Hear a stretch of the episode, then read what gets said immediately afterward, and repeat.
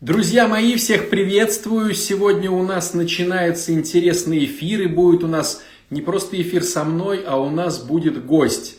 Под, э, позовем мы отца Дмитрия. С ним поговорим о разных аспектах, о, о отношениях, о зависимостях, о разных аспектах, о разных взглядах, о разном опыте священническом. Должно быть очень интересно и должно быть очень познавательно по какой одной причине.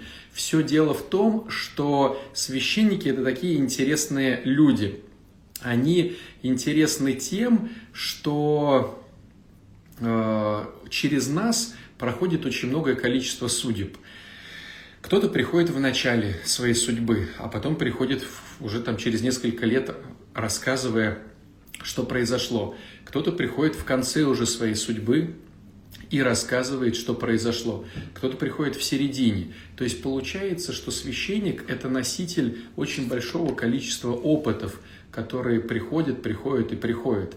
Так вот, э, здесь в этом плане надо понимать, надо понимать, что э, мы, как священники, имеем даже большую опытность, э, чем обычные психологи. Почему?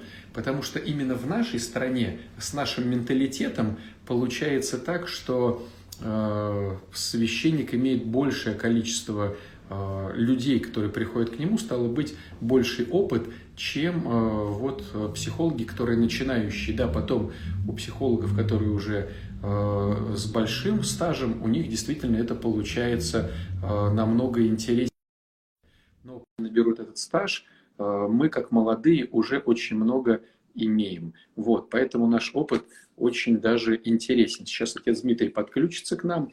Вот, э, мы оба представимся, чтобы было интересно э, с нами общаться, задавайте свои вопросы. Вот, Что-то я завис, походу, да? Очень я тебя слышу, но не вижу. Я себя вижу, но я завис, как всегда. У нас же тут интернет, как в Африке где-нибудь в Мозамбике, наверное, лучше интернет, чем у нас в селе. Сейчас попробую выйти с другого гаджета. Давай, давай. Вот, друзья мои, давайте, чтобы наш эфир был интересным э, и непонятно, какой там мозамбик, мозамбикский у нас интернет или не мозамбикский, э, будем делать э, классику жанра. Кто подсоединил с первый раз, классику расскажу она заключается в том, что ты пишешь с какого ты города, как слышно, видно. И если вдруг кто-то из нас завис, то ты сразу же пишешь, у меня зависло. О, отец Дмитрий, О! привет, привет. Все, все, вот он и я.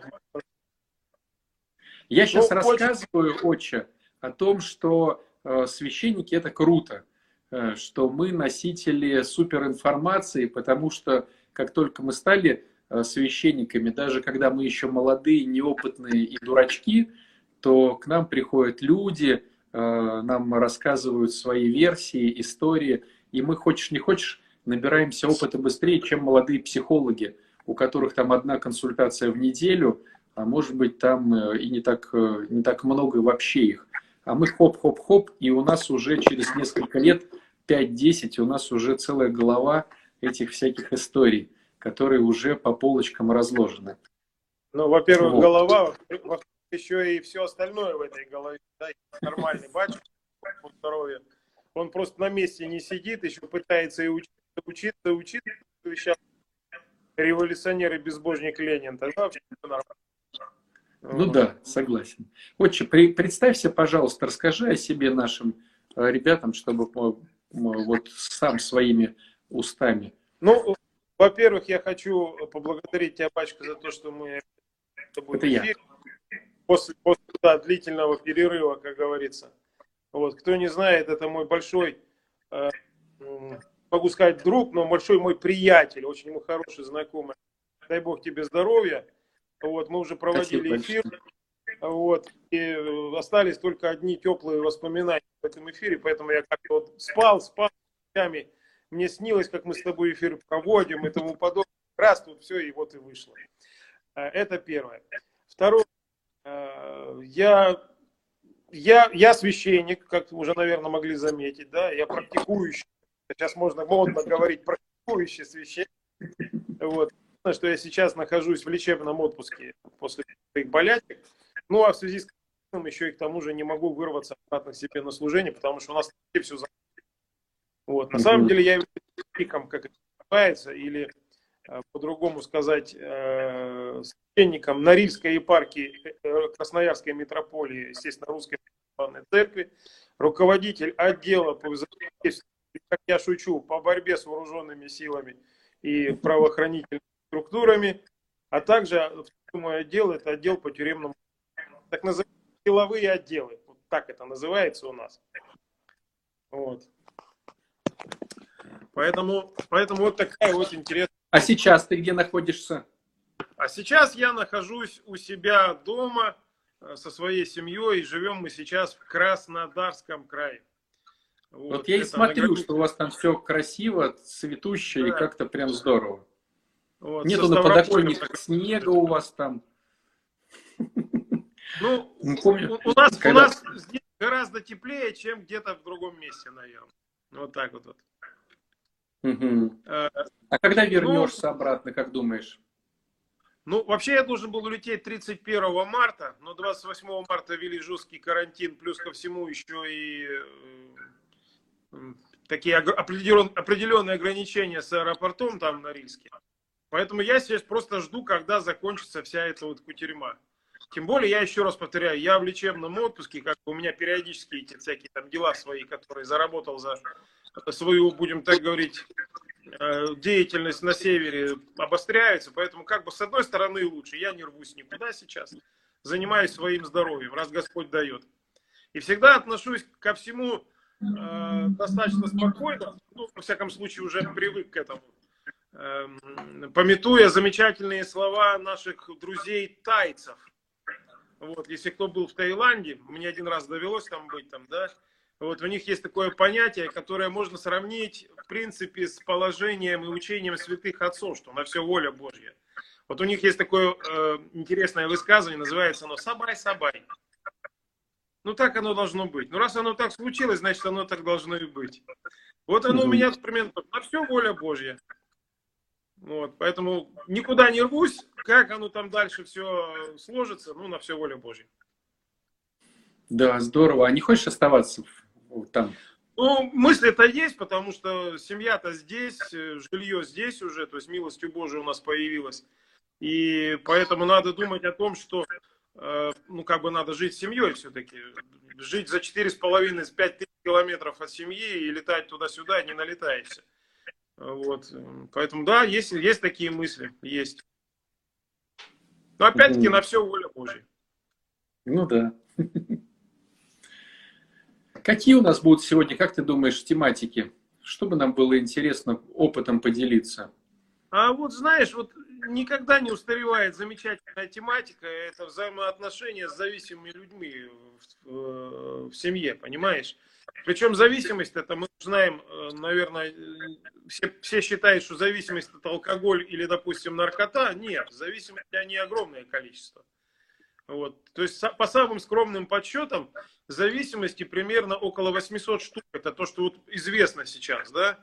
Вот. Эм, Э, и поэтому это что может быть зависимость? Это зависимость от игры, зависимость игромания, да? зависимость от телефона, зависимость от, э, зависимость от зависимости, созависимость, в конце концов, да? и множество других вещей. Поэтому всегда обязательно возникают какие-то моменты, когда люди ну, испытывают определенный дискомфорт, э, который мы называем в православии ничем иным, как, в принципе, состоянием уныния, отчаяния, печали – а, психологи называют депрессивное состояние, и поэтому давай об этом и поговорим. Тем более, наверняка у кого-то возникнут вопросы. Как раз это в тему наших бесед, потому что и отношения, и зависимости, да, то есть как интересный момент. Ну и как с этим, в принципе, бороться? Ну вот я видел такой инструмент, э, который практический, э, который реально помогает, понятное дело, не на 100%, Э, прям, прям вообще, но помогает. Вот когда уныние э, приходит, неважно, зависимый человек или независимый, просто человек, если он начинает, этот человек, э, благодарить Бога, то есть вспоминает какие-то моменты, за что Бога благодарить. то получается, что эта зависимость, вернее, это уныние, оно начинает как-то уходить, потому что надо же, Господи, вот у меня есть руки, у кого-то их нет, у меня есть ноги, у меня есть э, вот э, моя квартира, я сплю на своей кровати чистой, у меня есть еда, у меня есть близкие, которые от меня не отвернулись. И вот когда человек начинает это упражнение делать, если он начинает там хотя бы по 10 благодарностей на ночь произносить, или утром тоже благодарить, э, то по факту получается, что уныние как бы э, уходит, опять же повторюсь, наверное, не до конца, потому что порой э, человеку выгодно быть в позиции жертвы. Вот. Это у меня собака такая. У меня американский кокер-спаниель. И ну, это... у нее всегда у, у нее всегда грустные глаза, потому что она всегда выклянчивает еду. Вот. вот она подходит такая, у нее позиция жертвы вмонтирована в глазах.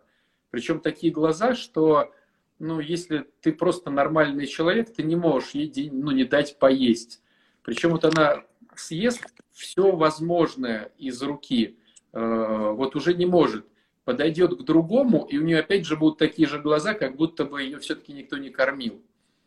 Ну, ну это, еще, это еще и э, есть не что иное, как, в принципе, состояние ярко выраженный пищевой рефлекс называемый. Да. Я знаю, почему, потому что мое одно из э, образований, назовем так, да, или специальностей, это инструктор, кинолог, психолог служебного собаководства.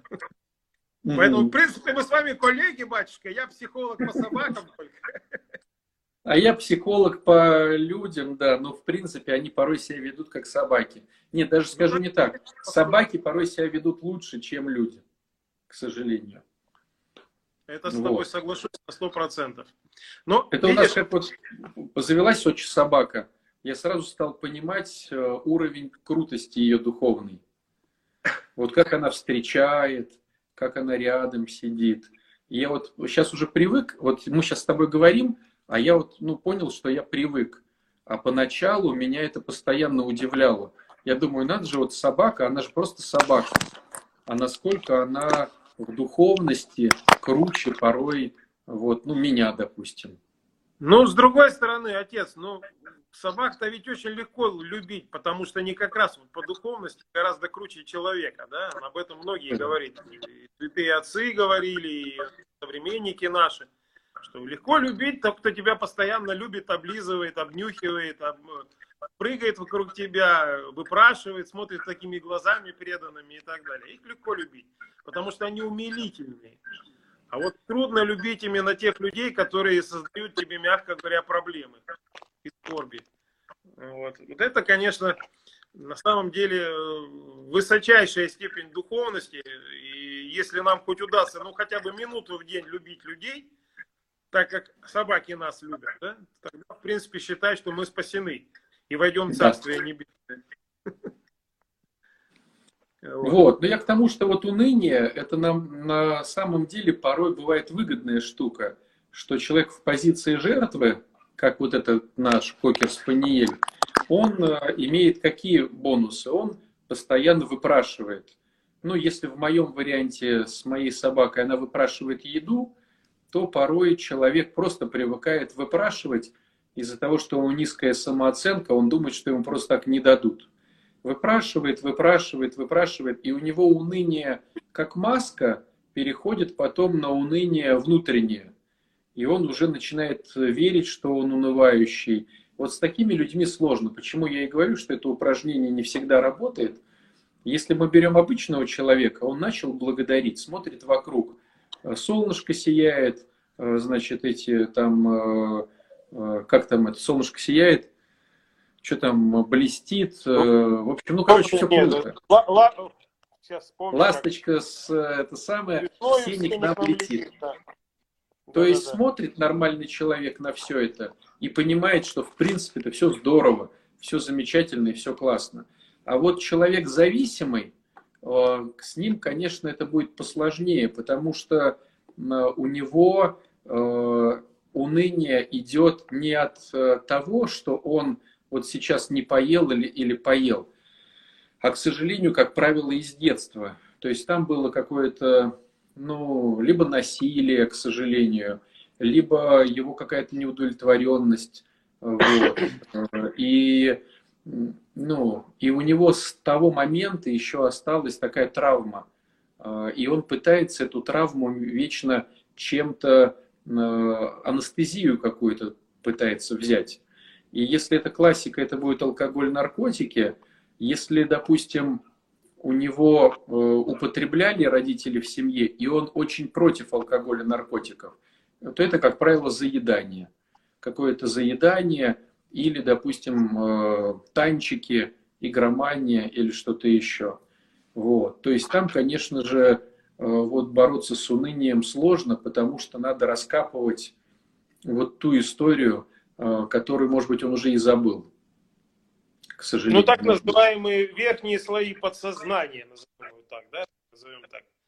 Вот. Я рассказывал, у меня как-то есть вот постоянный пример, почему-то он всплывает, наверное, потому что он был такой очень э, животрепещущий.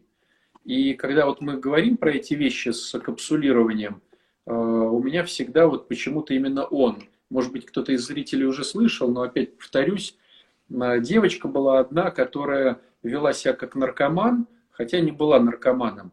Но вот это вот поведение наркотское, когда она то в одну сторону, то в другую, то хитрит, то маска на лице. И в результате э, выяснилось, что ее в 16 лет отец изнасиловал. В 16 лет. Но настолько мозг э, не выдержал этой всей истории, чтобы не уехать в дурку, Э, он капсулировал, и она ничего не помнила. Она все помнила, кроме этого момента. Причем мама это тоже знала, и мама это тоже скрывала. Вот. И в результате э, у них все хорошо, она папу любит, маму любит. И когда через два месяца нашей терапии вот, ну, на реабилитацию, у нас есть свой реабилитационный центр «Ручей» в Псковской области, вот, и она вот на групповой терапии Э, вспомнила потихоньку, потихоньку, потихоньку. А на групповой терапии сложно не вспомнить, потому что кто-то что-то рассказывает. И когда кто-то что-то ну, рассказывает... Случаи похожие, то есть они постоянно варьируются, только да. в определенном порядке. Совершенно верно, потому что все в группе собираются с одной заморочкой. То есть, если бы сейчас была группа священнослужителей, то мы бы обсуждали Э, тоже что-то, одни и те же наболевшие проблемы. Там матушек, архиереев, бабушек на приходе, крещенскую воду. Ну, то есть все равно был бы какой-то узкий спектр. Налоги, того, самое главное, налоги. И, и, и что налоги. их нечем купить. А у нас, кстати, отменили налоги в епархии. Ну, я понимаю, что сейчас, да, но... Ну, вообще, принципе, да. Ну, принципе, я к тому, что... Ну, да. Но я к тому, что группа собирается по интересам и, стало быть, варьируется вся вокруг одного и того же. И то же самое здесь, когда группа собирается, там алкоголики или наркоманы, игроманы или там молодежь. Короче, вспомнила она эту историю и убежала с реабилитации. Вот. Пришлось звонить родителям и говорить, что она их убежала убивать. Вот. Но они там, конечно, все испугались, Э, но благо, короче, она просто исчезла на полгода. То есть никто вот ее так. не знал вообще. То есть она куда-то свалила на полгода. Вот. А потом, когда появилась, она уже с родителями перестала иметь общение, но она появилась в жизни. Вот. Ну, то есть с виду все было хорошо. Единственный момент, что она перестала с ними общаться. Вот Но у меня была похожая ситуация в моей практике, чисто священнической, психологической, чисто священнической. Ко мне обратилась женщина, муж, э, мягко говоря, не воцерковленный, женщина воцерковленная, причем достаточно хорошо, то есть она еще и церковно служит. То есть она служит при храме, помогает, несет послушание и так далее. И вот дочка того ни с сего значит, э, перестает общаться, уезжает в какую-то, ну, якобы православную, я не знаю, там насколько православную, не вдавался в подробности, общину, начинает жить какой-то такой псевдомонашеской общежительной жизнью, вот, родители ей не интересуют и так далее. Когда мы, в принципе, стали объяснять, в чем проблема, оказалось тоже похожая ситуация, то есть насилие, правда, там было со стороны старшего брата. Вот, и поддержали тогда родители старшего брата, не э, поверили или что-то такое. Естественно, как бы все это тоже так же закапсулировалось у них. Вот, а потом всплыло э, на исповеди или как-то еще, я не знаю. Вот она девочка воцерковленная была. Ну вот сейчас вот на сегодняшний момент она потихонечку, потихонечку начинает общаться, то есть как-то пишет там смс-очки, ватсапы и так далее. Но вообще это очень длительный период восстановления духовный именно, потому что в процессе это все равно э, все психологические, все какие-то психосоматические состояния там и так далее, в основе все равно лежит какое-то духовное подоплека. То есть где-то какая-то страсть, где-то какой-то грех, который проявился на человеке, и, соответственно, в первую очередь все э, психологические, психотерапевтические или какие-то другие э, моменты лечения нужно строить вокруг именно Христа, вокруг духовной жизни человека. Вот. И если нет возможности повлиять никаким другим образом на человека, которого ты любишь и хочешь, чтобы он к тебе вернулся, ну, тот вариант, который мы говорили, то здесь поможет, наверное, только одно искреннее твое покаяние, изменение твоей жизни, изменение твоего комфорта, изменение твоего времени по отношению к этому человеку, то бишь жертва, да? Или, как э, говорит Святое Писание, э, нет более той доли, нежели кто положит душу свою за други свои. То есть, если мы хотя бы какое-то время своей жизни будем уделять этому человеку, которого мы в свое время обидели, которого мы в свое время недопоняли, которого мы в свое время упустили, мы хотя бы какое-то время своей жизни отвергая свой комфорт, свои привычки, свое мировоззрение, может быть, даже свое мироощущение и понимание, если мы, в принципе, начнем за этого человека искренне молиться, покаянным состоянием души своей, желанием изменить жизнь и себя, и этого человека, однозначно через какое-то время наступает, это уже проверено неоднократно, наступают какие-то улучшающиеся моменты. Это сто процентов. Поэтому э, всегда говорю, обязательно нужно совмещать. Если вы хотите обратиться к психологу э, или психотерапевту, или, допустим, какому-то практикующему духовнику такому серьезному, да, который работает именно с какими-то э, людьми, которые страдают именно такими психологическими проблемами, то никогда не стоит забывать о том, что э, любая болезнь, она, в принципе, излечивается только в комплексе. То есть, когда человек заболевает какой-то проблемой, ну, серьезно, ну, к примеру, возьмем вот гипотетически, представим себе, заболел человек, у него опухоль. Ему врач поставил диагноз, и консилиум врачей назначил лечение. То бишь, обязательно вам необходима э, операция, после этого интенсивная терапия, соответственно, медикаментозное лечение, соответственно, изменение режима дня и питания, соответственно, продолжение какое-то физиолечения – и потом со временем по возможности вы будете ездить в санаторий. Если человек начинает говорить о том, что да, о, оставьте мне санаторий и физиолечение, а все остальное я делать не буду, потому что это же тоже лечение, да, санаторий же это классно, то бишь тут, конечно, ничего не получится. То есть только комплекс, только комплекс вот этих э, врачебных мер, медицинских мер позволит человеку исцелиться.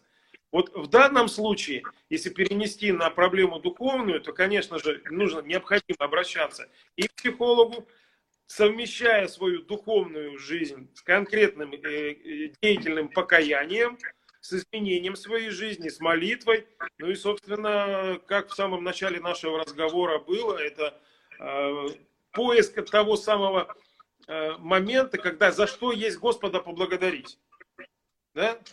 То есть, несмотря на то, что вроде все так плохо, на самом деле, знаете, вот есть такой анекдот, я сейчас расскажу. Значит, когда э, лежат э, Сара и Абрам значит, на, на, на кровати, Сара говорит, Абрам, э, мне так плохо. Он говорит, спи, Сара, кому сейчас легко.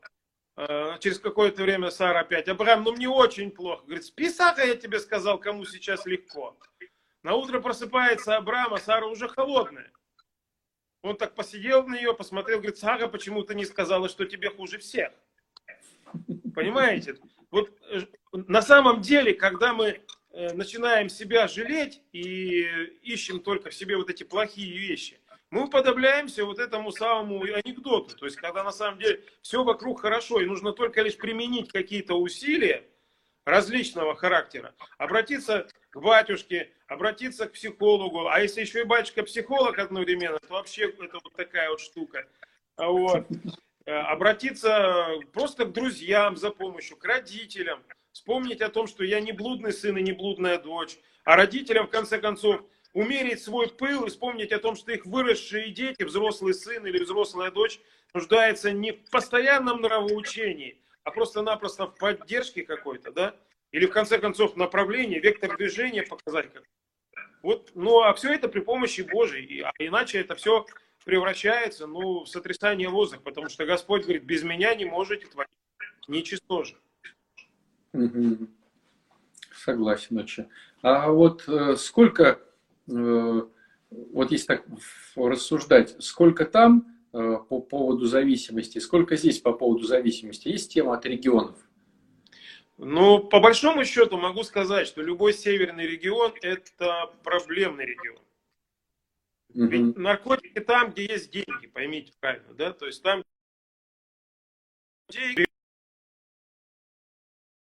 серьезные какие-то средства.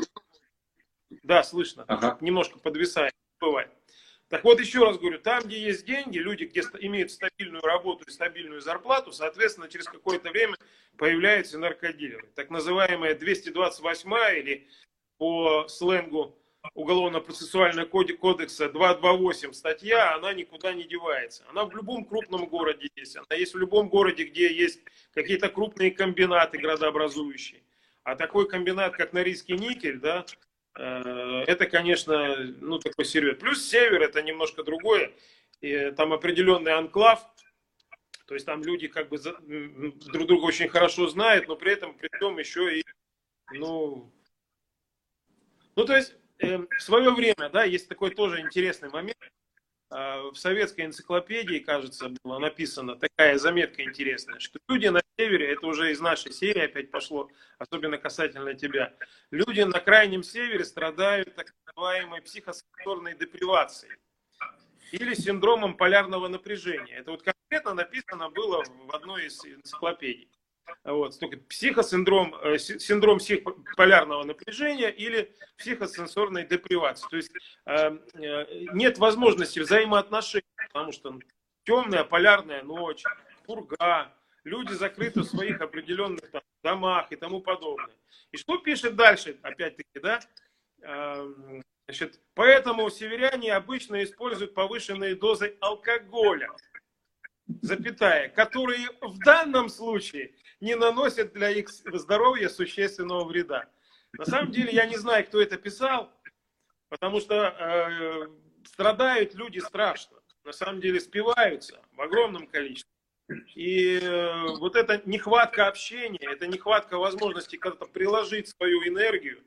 Ну, кто-то находит, конечно, спортзалы, да, а кто-то находит, он сидит дома, как ты говоришь, и заедает, и запивает, и заигрывается и множество других вещей делает. То есть, поэтому, конечно, там это все в большей мере. Плюс ко всему определенная локация. То есть ты не можешь выехать никуда, только самолетом или только кораблем в летний период.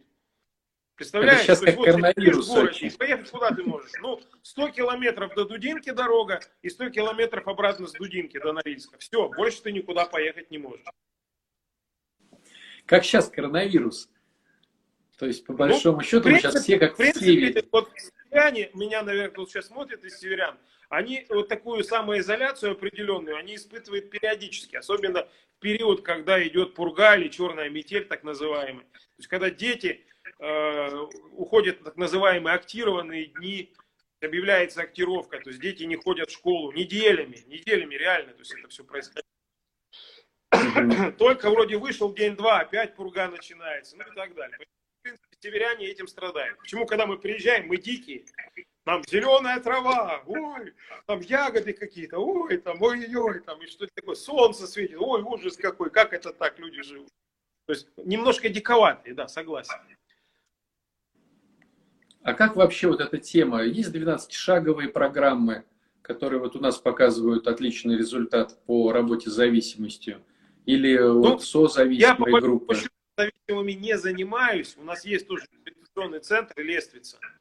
Э, Причем эм, специалисты, которые там работают, они прошли эм, ну, все эти варианты и созависимости, и зависимости в том числе, как это часто бывает, да, вот руководитель центра, она сама страдала очень сильно от того, что ее сын, к сожалению, ушел из жизни именно от наркотиков. Вот, и она, угу. когда организовывала этот центр, она бросалась, кидалась в различные, э, в различные такие вот, ну, всякие такие пути решения этой проблемы. То есть она была и протестанткой, она была там и протестантской э, направленности, различные другие конфессии меняла. Она занималась и, будем так говорить, какими-то там чуть не нумерологиями, там, чем только она бедная не пыталась. Только когда она пришла в православную церковь, как-то постепенно, постепенно, постепенно, батюшка, там, который с ней работает, дай бог ему здоровья, отец Даниил, а, он, ну, благодаря его молитвам, благодаря ее, естественно, молитвам и усилиям, вот сейчас это действительно православный центр, который использует различные методики. Какие, не скажу, потому что сам в это дело ну, не, вда, не вдаюсь очень сильно. То есть мне, если честно, легче сказать так брат, у тебя проблемы, я беру его за руку и веду к Ирине Николаевне. И там уже его берут в оборот при одном условии только, если человек хочет, чтобы ему реально помогли. Потому что, к сожалению, ты с этим тоже наверняка сталкивался очень. Человеку можно помочь только тогда, когда реально человек хочет, чтобы ему помогли. И он начинает выполнять хоть что-то из того, что ему предлагается. А когда человек говорит, и как вот с такими печальными глазами кокер-спаниель только лишь просит сожаления и при этом продолжает жить той жизнью, ничего не меняя, помочь человеку практически невозможно. Тут только молитва.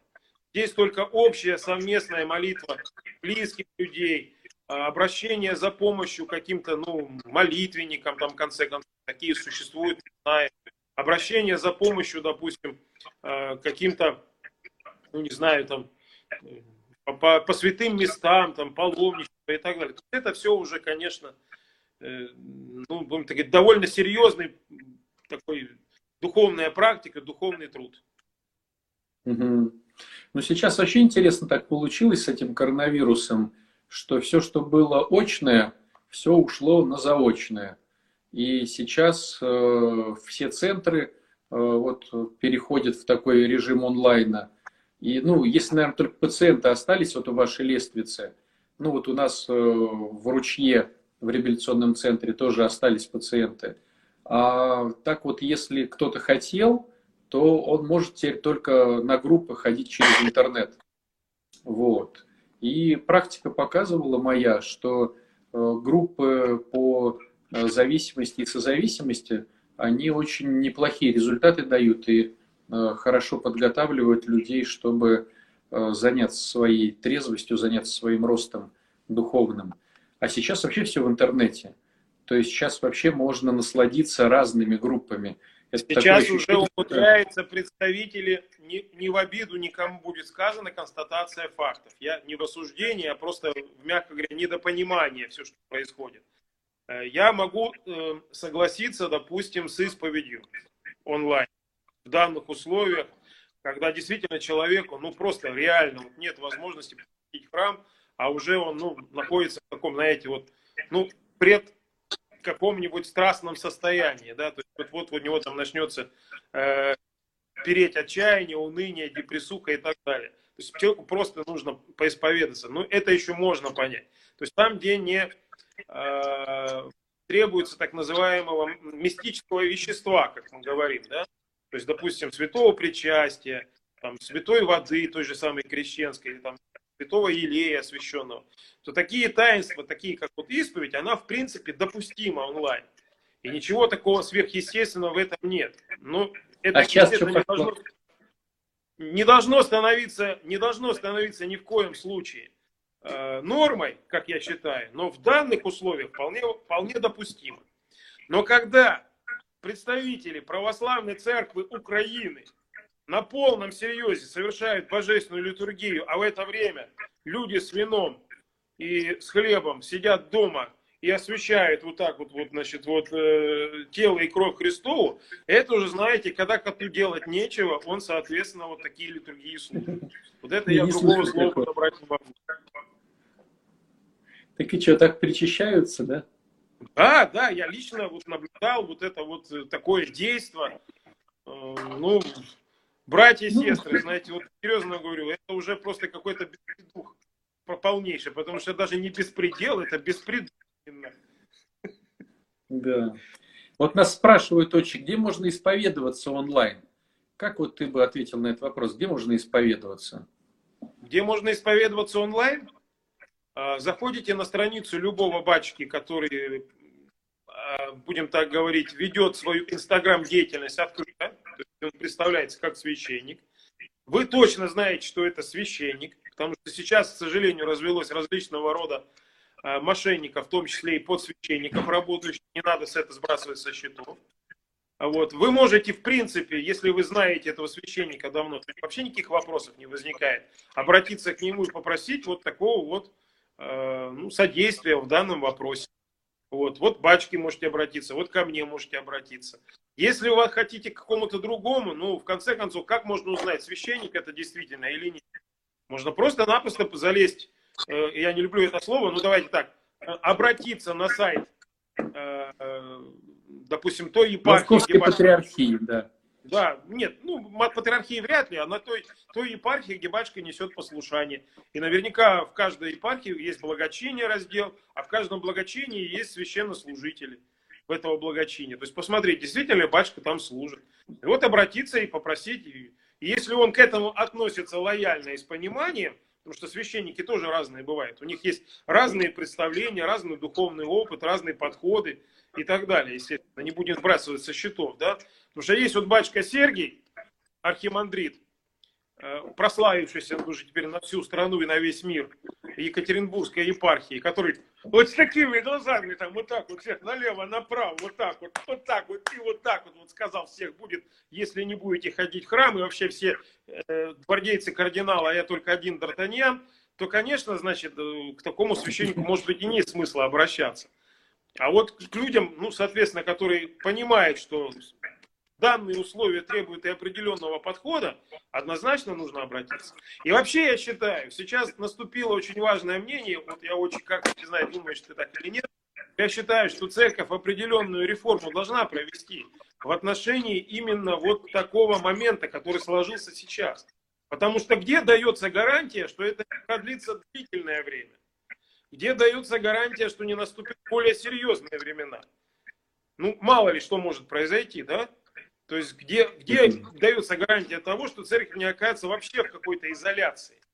И такие моменты, как онлайн-исповедь, онлайн-консультации, онлайн, допустим, какая-то беседа со священником и так далее, они должны быть проработаны. То есть, в принципе, на каком-то, может быть, даже соборном уровне. Э, это очень серьезная проблема, требующая решения незамедлительного, иначе мы просто-напросто попадем в просак. Угу. Друзья, подписывайтесь на страничку отца Дмитрия. Вы слышите, да, что вы всегда можете, вы всегда можете получить э, онлайн-консультацию или исповедь. Это очень важно. Очень можно я скажу свое мнение?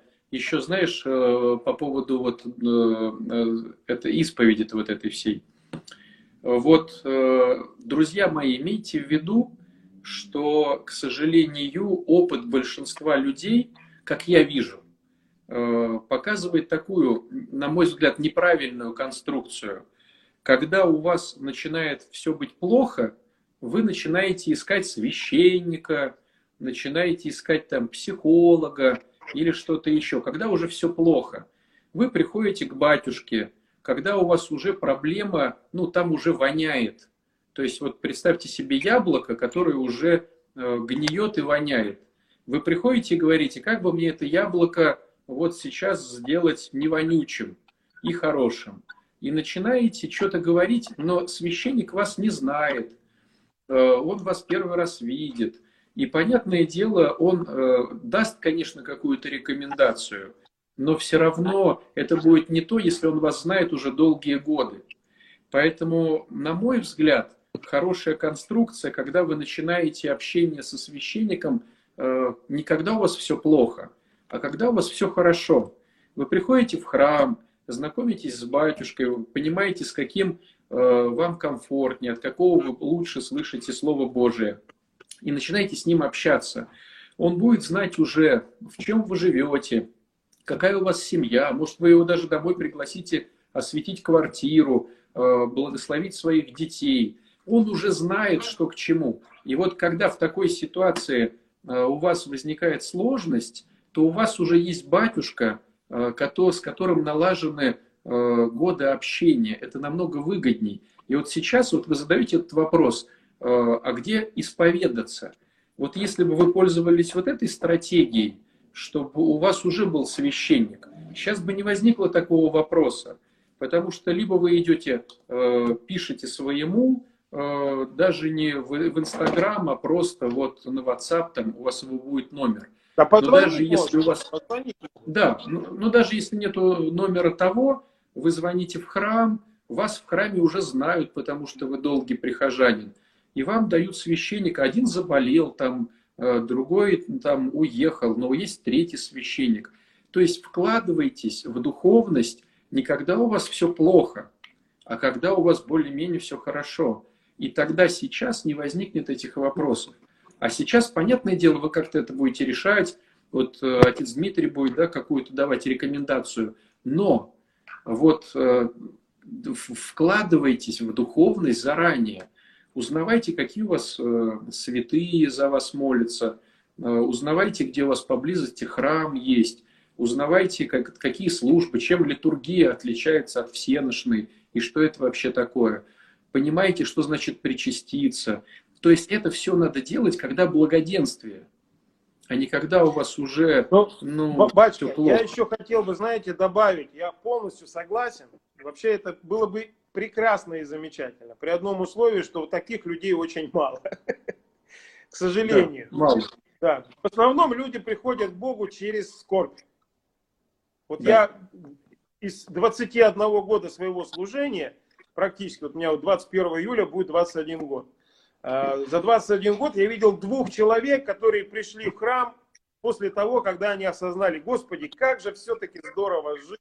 Спасибо тебе, Господи, как у меня все хорошо и так далее. А в основном люди идут только из-за того, что у них проблемы. И вторая, а, а, будем так говорить, второй аспект этой проблемы, это то, что люди не знают, в принципе, не воспринимают таинство, как полагается.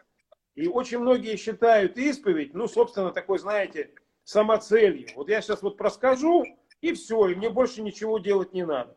Это такое магическое немножко отношение к таинству исповеди. Ну и к таинству святого причастия. Потому что некоторые вообще, в принципе, не разделяют эти два таинства спрашивают, батюшка, а вот для того, чтобы исповедаться, нужно, нужно поститься?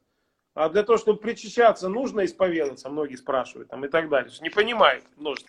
Так вот я говорю, что на самом деле люди, которые вот так вот пишут, хочу поисповедаться, может быть, в первую очередь вам как раз и нужно, о чем говорит отец Александр, поговорить сначала со священником, понимаете? Выстроить отношения, выстроить отношения как ну, доверительные, а потом уже, а потом уже Э, на основании опыта священника, э, совместной молитвы какой-то, совместной духовной практики, как я говорю, да, уже дальше уже э, начинать выстраивать отношения уже как вот, ну, как мы назовем так, посомого и духовного руководителя. Я сейчас не говорю о духовнике. А то, знаете, сейчас, батюшка, будьте моим духовником. Ну, это примерно то же самое, как подойти врачу и дернуть его за э, полу халата будьте моим доктором. Ну это же бред, понимаете? То есть необходимо, конечно, чтобы доктор знал вас, и вы знали доктора, чтобы доверяли ему. Вот в отношении священника и э, посомого или обращающегося человека, прихожанина или прохожанина, не суть важно, должно сначала сложиться доверительное отношение. Однозначно. А, а, а то исповедь просто превратили, ну, просто в какую-то, знаете, ну, такую палочку-выручалочку, которая якобы от всего помогает. Волшебная палочка. Я пришел, сделал отчет о проделанной работе, вот он мой, пожалуйста.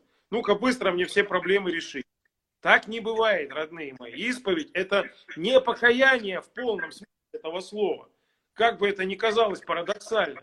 Исповедь – это апогей, это ну, величайшее таинство, сакральное действие – действительно покаянного плана, но оно венчает собой всю, в принципе, покаянную работу. Или тот покаянный круг вашей жизни, покаянного изменения вашей души, ваших дел. А, только потом уже, когда вы это совершили, осознали свой грех, раскаялись в этом грехе, помолились, попросили Бога, совершили добродетельных поступков побольше – противовес совершенному греху. Э, обратились к священнику, который указал вам какие-то пути, векторы движения, как правильно это сделать. Вы тогда идите на исповедь. А то мы исповедь превратили, повторюсь, в такую проформу, знаете, билетик на причастие очень часто на приходах. Либо просто-напросто вы такое действие, я сейчас быстренько хапну благодати, и у меня все пройдет. Вот. Но так не бывает. Поэтому правильно, вот очень, вот так вот прямо обеими руками показываю. Сначала выстраивайте отношения с батюшкой, равно как и вы выстраиваете отношения с любым другим человеком, которого вы уважаете. Но вы же не пойдете никогда к своему работодателю, которому хотите устроиться на работу, да, и не будете ему рассказывать о каких-то своих там, ну, будем так говорить, пожеланиях и проблемах, а вы согласитесь на те условия, которые вам предлагает работодатель, если они вас устраивают. Здесь то же самое, то есть вырабатывать нужно смирение, терпение, послушание, рассудительность. А тут, вот я хочу исповедоваться, а может быть тебе исповедь и не нужна. Тебе нужно просто направить именно для того, чтобы ты понял, где твои проблемы. То есть увидел грех основной, из-за чего у тебя все это происходит. И начал с этим грехом бороться. А то у нас вот исповедь и все. Вот прям хочу исповедоваться. Не всегда положено так, как мы хотим. Бачка, вот обеими руками повторю за то, что ты сказал. Здесь вот у нас пока очень ты так хорошо спикерил, тут вопросы э, в основном, ну, разные, но в основном было э, несколько вопросов. Что же, типа, как найти батюшку духовного, и как, а многие не хотят общаться, а многие, типа, не вписываются в это все. И вот, знаете, такое, друзья мои, ну, наблюдение, понятное дело, что священников всегда мало. Вот э, я не знаю, как там в Норильской епархии, но могу привести цифры нашей питерской епархии. У нас э, примерно э, около 10 миллионов человек в Питере и в Ленобласти. 10 миллионов. Если мы эти 10 миллионов убираем и оставляем хотя бы 1 миллион человек, которые, ну не то что верующие, но как бы просят квартиру осветить, машину, приходят свечку поставить, ну вот я упрощаю, да, 9 миллионов убираем, хотя бы 1 миллион оставляем. Вот, получается на 1 миллион человек, как вы думаете, сколько у нас в питерской епархии священнослужителей? Вот просто ради даже интереса, кто-нибудь задумывался или не задумывался над этим. Короче, у нас порядка 600 человек. 600 человек, если говорить о том, что мы убираем... Ну, я хотел сказать 500, э, но немножко не угадал. Да, ну получается, очень, что если мы убираем, значит, епархиальный аппарат, и если мы убираем священников, настоятелей больших соборов, которые не имеют возможности по своей занятости или там благочинные куда-то ходить на вот квартиры, то, грубо говоря, 500 человек. То есть на всю питерскую вот эту вот историю с миллионом 500 батюшек. Вот теперь посчитайте, миллион человек, 500 батюшек. Сколько получается, друзья мои, на одного батюшку у вас получится по арифметике э, человек. Вот давайте, напишите нам, пожалуйста, миллион э, людей, 500 батюшек. Стало быть, получается на 100 тысяч 5 батюшек. Стало быть, на одного батюшку 20 тысяч. 10 человек. 20, 20, 5, 20. 2, 10. То есть на одного батюшку получается 5 тысяч, 20 э, тысяч человек. На одного батюшку 20 тысяч человек. Теперь смотрите, если этот человек хотя бы один раз в год пришел в храм, э, чтобы что-то сделать, какое-то действие свое, один человек один раз в год, а их 20 тысяч, стало быть, получается, что 365 дней, ну берем 400 дней, чтобы легче считать, то есть в день приходит 400 человек на 20, это 5. То есть 5 человек в день э, просят у батюшки осветить квартиру, покрестить детей, причастить маму. 5 человек. Ясно дело, что он там везде бегает, он не успевает, э, вот, вы стоите, он, а он куда-то бежит. То есть нас мало как таковых. А теперь включите просто-напросто логику. Вот смотрите, допустим, выбегаю я из алтаря. У меня сегодня какие-то, значит, дела. А, 2000 человек, да, 2000 человек, совершенно верно. А, вот. У меня сегодня какие-то дела. Я выбегаю из алтаря. И получается, что рядом со мной, ну, вернее, я выбегаю, в храме стоит два человека. Один человек часто приходит в храм, я его вижу постоянно на службах, он периодически дежурит у подсвечника, моет полы в храме, приносит там, я не знаю, какую-то колбасу бедным. Я его знаю. А второй мне незнакомый. Ну поймите, я как человек все равно потрачу больше времени на вот этого, который мне знакомый. Я знаю, как его зовут. Он периодически у меня на исповеди что-то спрашивает. Я с ним, я по человеческим качествам сначала обращусь к нему, а потом уже к этому, если будет время. То есть, когда вы приходите в храм и говорите, что у батюшки нет на вас время, вы э, пропагандируете булочную, что вы пришли и вам сразу же должны оказать какую-то услугу. Но так как батюшек мало, и они тоже человеки, они в первую очередь реагируют на тех, кого они знают, кто долго в храме бывает, кто в храме трудится. Поэтому, если ты хочешь, чтобы на тебя священник обращал внимание, ты тоже удели время храму. Это не значит, что ты такой пришел раз в сто лет, и все тут выбежали из алтаря, начали тебе в ноги кланяться и решать твои проблемы. Такого не бывает. Все люди. Поэтому хочешь, чтобы на тебя уделяли внимание, так ты тоже что-то сделай. Ты тоже приходи, ты тоже вместе молись, ты тоже что-то говори батюшке, не только когда плохо, но и когда хорошо. Батюшка, вот помните, мы с вами молились, моя жена родила двойню, спасибо вам большое. А где бы цветы поставить в храме?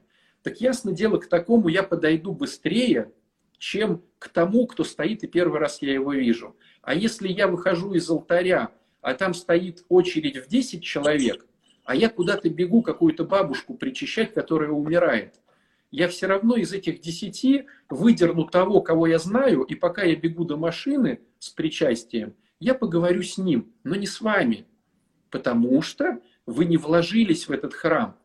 И поэтому храм вам тоже ничего не дает. Вот и все. Ну, это такое мое Но, размышление. Если, если говорить уже оперировать словами Святого Писания и словами замечательных русских пословиц, ну, во-первых, под лежачий камень вода не течет, это раз. Так, то есть нужно хоть как э, какие-то действия в этом вопросе совершать. И плюс ко всему, э, ищите и обрящите, стучите, и отверзется двери вам. Тут однозначно, тут куда тут никуда не денется. То есть, вот мне часто очень тоже пишут многие люди, то есть у меня страница так и называется, Духовник онлайн, да, и мне пишут очень многие люди, и если получается, я отвечаю действительно очень многим. Многие, тут, которые тут присутствуют, не дадут соврать. Но бывает, что вот просто элементарно не хватает времени, сил бывает, здоровья не хватает.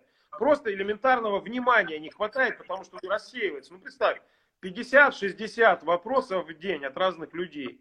Иногда просто реально не, не, нет возможности ответить.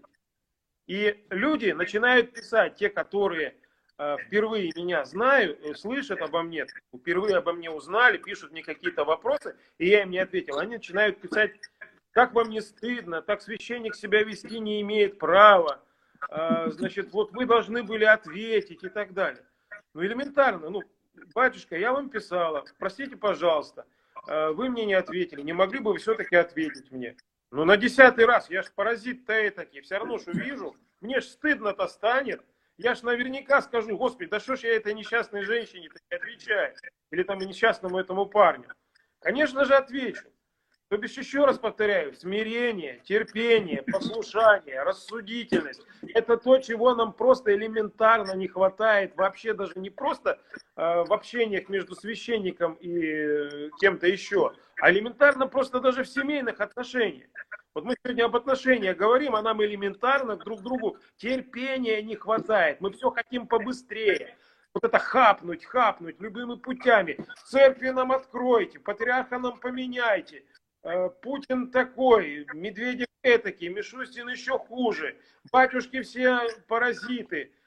Ну-ка быстро мне поисповедуйте. Ну, естественно, к такому человеку отношение, ну, чисто психологически. Да, кто-то найдется, смириться. Вот мы с тобой, батюшка, такие смиренные, скажем, ну хорошо, давайте мы вас поисповедуем. Но исповедь-то превратится опять-таки в проформу. Мы об этом и говорим.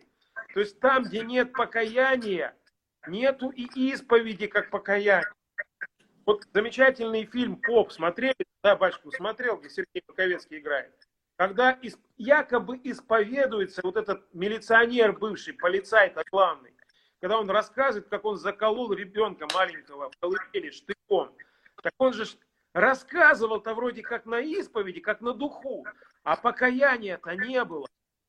Вот в этом проблема. То есть люди привыкли относиться к церкви ну, достаточно потребительски. То есть я пришел, я тут в церкви, я люблю себя в церкви, а тут еще давайте ко мне любить всем епископом, как говорится. Так не бывает. Поэтому, дорогие мои, дай нам Бог всем размышления, рассудительности, послушания, смирения и терпения. Вот что нам нужно в первую очередь проявить. В отношениях... Слушай, а я, знаешь, я вот знаешь, как вышел из этого положения? Э, вот когда куча вопросов. То есть я сначала отвечал, отвечал, отвечал, отвечал, потом понял, что я сдох, и я уже не готов отвечать. И э, вот я даю сейчас людям э, классную историю. Вот сейчас запускается марафон э, по духовности. Вот есть у вас вопросы, друзья? Хотите, чтобы у вас был полноценный развернутый ответ? Идите на марафон по духовности. Вот он начинается в понедельник. 28 дней там будет просвященное писание, про э, Ветхий Завет, про какую-то вот э, идею, как молиться. То есть если ты хочешь получить ответ, то тебе даже сейчас, в принципе, не надо э, читать книжки. Вот тебе все сделали, разжевали и будут класть в рот 28 дней. Поэтому, в принципе, по большому счету, очень сложно отвечать каждому, потому что на самом деле, в принципе, у всех одни и те же вопросы. Одни и те же. Хочешь, Вы не поверите, марафон, мне, мне давай. приходится делать шаблоны. То есть элементарно делаешь а я про что? А я про что?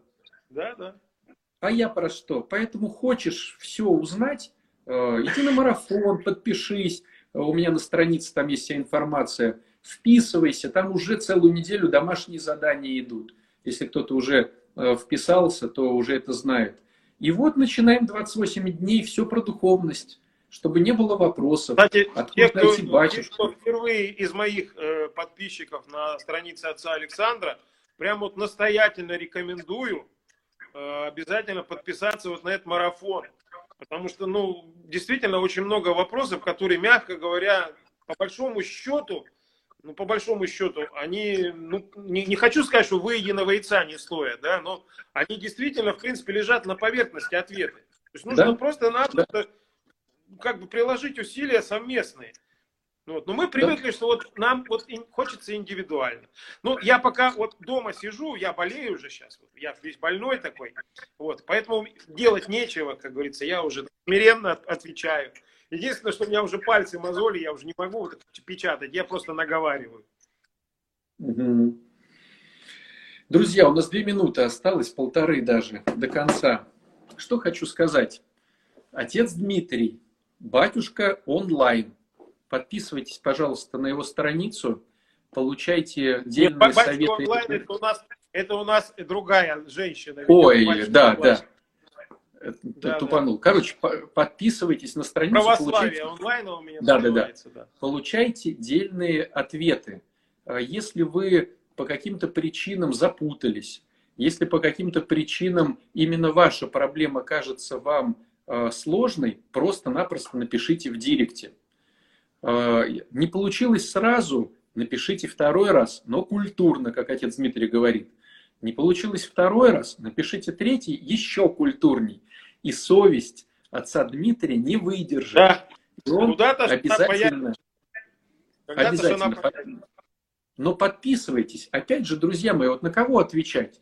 Отвечать на человека, который не подписан, или на который подписан лучше подписаться. И самое главное, что когда выходят очередные посты, ты не пропустишь. Потому что ты подписан, значит, сторис будет вылезать. Стало быть, новая информация будет вылезать в ленте. То есть обязательно подпишись на эти все вещи. А тут мы узнали в эфире сегодня еще одну новость. Отец Дмитрий исповедует еще. Представляете, пока сидит и я болеет. сначала сетую, а потом исповедую. Сразу предупреждаю. Я сначала равно. иголки под ногти загоняю, а потом уже все остальное делаю. Все равно. Представляете, какая шикарная возможность у тех, кто сидит дома и давно уже не был на исповеди. Пять секунд у нас осталось, друзья мои. Спасибо вам большое.